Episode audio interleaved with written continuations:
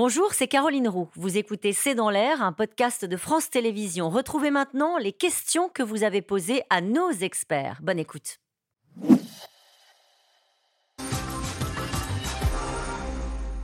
Une question de Louis à Paris. Comment peut-on imaginer que Xi Jinping recule devant quelques manifestants énervés alors qu'il est le maître absolu du pays en train de bondasse bah, Il faut bien comprendre que quand on dit que Xi Jinping est le maître absolu, qu'il y a eu une concentration du pouvoir, parle avant tout de la vie au sein du parti. Oui, ces dix dernières années, il y a eu une double concentration en Chine, du pouvoir dans la société autour du parti, dans le parti autour de Xi Jinping. Donc il y a moins de divisions, en tout cas on ne voit pas de factions aujourd'hui, les nominations l'ont démontré au comité permanent du bureau politique, avec uniquement des proches de Xi Jinping. Donc Xi Jinping est peut-être l'un des dirigeants les plus puissants depuis Mao Zedong. Est-ce que ça veut dire qu'il est tout puissant Est-ce que ça veut dire que le parti ne doit pas prendre en compte l'exaspération, le ras-le-bol d'une partie de la population? Évidemment non. Le parti tient non pas uniquement avec la coercition, mais aussi parce qu'il arrive à répondre à des aspirations d'une partie de la population. Et la question qui se pose, et c'est également en lien avec l'Iran, c'est comment notamment répondre aux aspirations de la jeunesse. Et on le voit partout dans le monde, pas uniquement dans les régimes autoritaires. Comment prendre en compte aujourd'hui une jeunesse chinoise qui est en partie éduqués, très éduqués même, par rapport évidemment aux générations précédentes, mais qui, pour ceux qui vivent dans les zones urbaines, font face à un taux de chômage, par exemple, de 20%.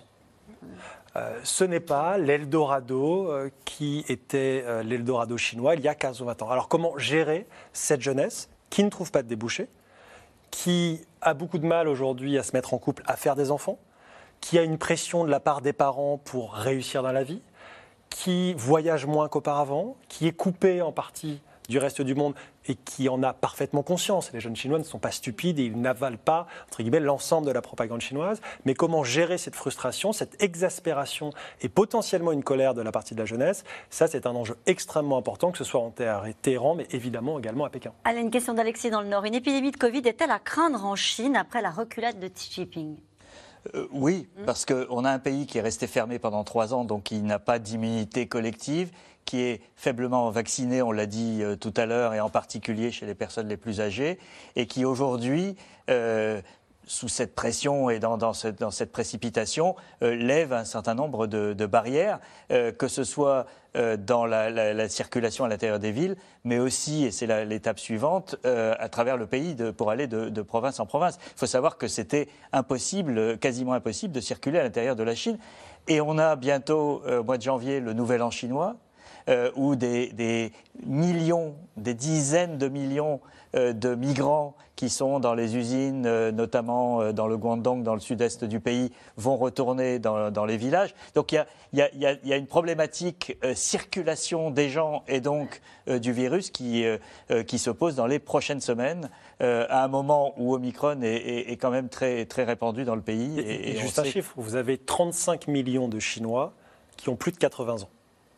Donc qui sont des populations extrêmement vulnérables, très peu vaccinées, et même si elles sont vaccinées, peuvent faire l'objet de complications, etc. Dans une population d'un milliard quatre, évidemment. Mm. Mais on est sur des populations extrêmement importantes. Et ce qui inquiète les Chinois, c'est ce qui s'est passé à Hong Kong cette année. La population à Hong Kong était relativement bien vaccinée. Il y a eu une vague massive de Micron en février et en mars. Et aujourd'hui, il y a eu quasiment 10 000 morts. 10 000 morts sur 6 millions d'habitants. Et donc, si on fait à l'échelle de la Chine, ce sont des centaines de milliers, voire des millions de morts. Et ça, c'est évidemment ce qui inquiète tout le monde à Pékin. Une question de Florence dans le Morbihan. Xi Jinping ira-t-il jusqu'à accepter les vaccins occidentaux si le déconfinement des Chinois entraîne une vague de décès du Covid? C'est pas à l'ordre du jour. Pour l'instant, la Chine euh, a plusieurs euh, vaccins qu'elle a fait, des vaccins, euh, soit même des vaccins ARN. Ils, font aussi de la recherche, ils en ont mis plusieurs contributions. Donc je ne pense pas du tout que ce soit à l'ordre du jour. La volte-face, pas jusque-là quand même. Hein, Puis on vaccin américain. on est surtout sur des volumes. On parle de 1,4 milliard d'habitants. Et donc, on n'est pas sur des volumes de quelques dizaines, voire quelques centaines de millions quand on parle de l'échelle. Ça veut dire qu'il n'y a pas assez de vaccins? Non, mais ça veut dire que même s'ils acceptaient des vaccins étrangers, il euh, faudrait les produire, ça prendrait du temps et évidemment, politiquement, c'est extrêmement compliqué de les accepter. Les nouvelles mesures sanitaires auront-elles un impact sur l'économie chinoise, Sébastien Jean? Bah, Ça va hum, desserrer un frein qui était assez notable, euh, parce qu'évidemment, quand il y a des, mesures de confinement, tout de suite, c'est la paralysie d'un secteur. On l'a vu, par exemple, au deuxième trimestre de cette année, Shanghai a été euh, confiné, tout d'un coup, il y a une baisse de 14% de cette région, pourtant extrêmement dynamique, euh, extrêmement évoluée. Donc ça dessert un frein. Est-ce que c'était le frein qui était le plus limitant, disons, dans la croissance? C'est ce qui reste à voir. C'est là encore, c'est une question structurelle, c'est-à-dire en Chine, la grande particularité, c'est que la consommation est très faible. Alors, une partie de la, de la cause, c'est effectivement ces confinements. L'autre partie, c'est le fait que les ménages ne reçoivent que euh, une petite partie du revenu national. Donc derrière, il y a un enjeu de redistribution entre l'État, les gouvernements locaux, euh, les entreprises publiques aussi, et les ménages. Et donc tout ça, en fait, ça, je crois que politiquement, c'est assez dérangeant pour le pouvoir de faire ce rééquilibrage qu'ils annoncent depuis 15 ans, et donc ils ne le font pas. Euh, donc ce, ce- ce problème reste. Est-ce que vous êtes d'accord pour dire que c'est une bonne nouvelle pour l'économie mondiale? Oui, oui, évidemment. Évidemment, ça, ça, L'assouplissement de la- ça va permettre de débloquer euh, euh, des, des situations et des, des blocages qui étaient réels et qui étaient euh, gênants, y compris pour des chaînes de valeur internationales, pour des exportations, etc. Une question de Julien dans le Rhône. Qu'espère obtenir Xi Jinping en se rendant en Arabie Saoudite? Euh, au- Au-delà de la dimension économique, on l'a dit tout à l'heure, entre euh, le, le pétrole, les investissements et les échanges qui, qui augmentent considérablement, il montre qu'il n'est pas isolé. Et il montre que les Américains ne peuvent pas aujourd'hui Empêcher. euh, empêcher la Chine de euh, nouer des relations avec une région entière, puisqu'il y aura ce sommet entre la Chine et le monde arabe. Et, et là, euh, la, la photo qu'on voit derrière, euh, elle, est, elle dit tout. Ouais. Voilà, c'est rien que, rien que pour cette photo, Ouais. le voyage était, était gagné. Et rien que pour cette photo, il fallait lever les questions du Covid parce que Xi Jinping avec un masque, ça n'aurait pas fait le même effet. Allez, l'Arabie Saoudite se détache de son allié américain, mais en cas de conflit, peut-elle se passer de l'aide des États-Unis? Non, c'est extrêmement compliqué. Et surtout, la Chine ne veut pas remplacer les États-Unis. Ce qu'on nous disait à Pékin, Oui. ce qu'on nous disait dans les couloirs, que ce soit des think tanks et le du- du- du ministère des Affaires étrangères chinois, c'est qu'en réalité, c'était très bien la présence américaine au Moyen-Orient.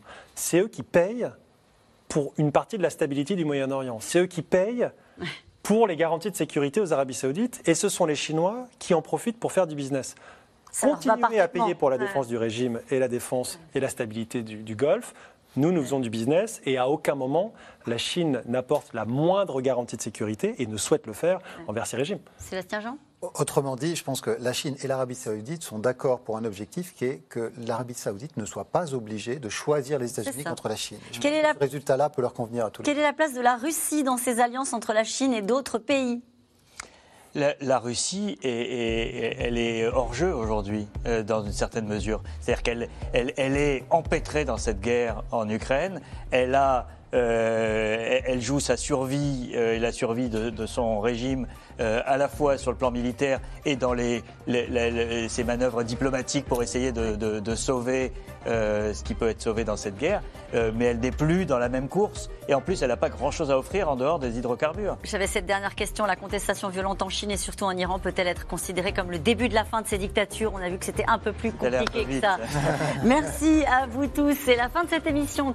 Bonjour, c'est Caroline Roux. Merci d'avoir écouté C'est dans l'air. Comme vous le savez, vous pouvez désormais écouter l'intégrale, mais aussi l'invité ou vos questions à nos experts. Tous ces podcasts sont disponibles gratuitement sur toutes les plateformes de streaming audio. Et pour le replay vidéo, c'est sur France.tv, bien évidemment. À bientôt.